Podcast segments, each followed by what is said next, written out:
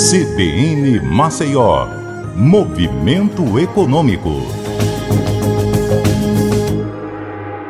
Olá, bom dia a todos. Patrícia Raposo de volta aqui com o Movimento Econômico e hoje o assunto é mobilidade. Com mais de 50 milhões de pessoas vivendo nas capitais brasileiras, o transporte público é um desafio. Segundo o Instituto Brasileiro de Geografia e Estatística, IBGE, quando se observam as 28 regiões metropolitanas das capitais, o volume populacional chega perto de 100 milhões de habitantes, o que é quase metade da população brasileira. Não é à toa que, para muitos estudiosos, o transporte público tem papel fundamental no desenvolvimento dessas cidades, já que é o indutor de inclusão social, emprego e renda. Mas no Brasil, o transporte público é muito deficitário e um dos principais motivos para que tantos brasileiros ainda sigam com o sonho do carro próprio. Essas pessoas querem percorrer maiores distâncias com mais rapidez, autonomia e segurança. A própria maneira como muitas cidades se desenvolveram ao longo dos últimos anos, priorizando o transporte individual, leva ao crescente desejo de um carro.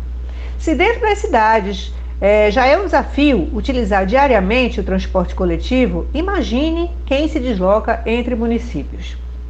Bom, talvez isso esteja começando a mudar. Ontem, o Ministério do Desenvolvimento Regional e o Banco Nacional de Desenvolvimento Econômico e Social, o BNDES, assinaram um protocolo de intenções que pretende coletar informações visando a implantação de projetos de transporte público coletivo de média e grande capacidade nas regiões metropolitanas brasileiras. Uma parceria que integra as ações previstas na Estratégia Nacional de Mobilidade Urbana.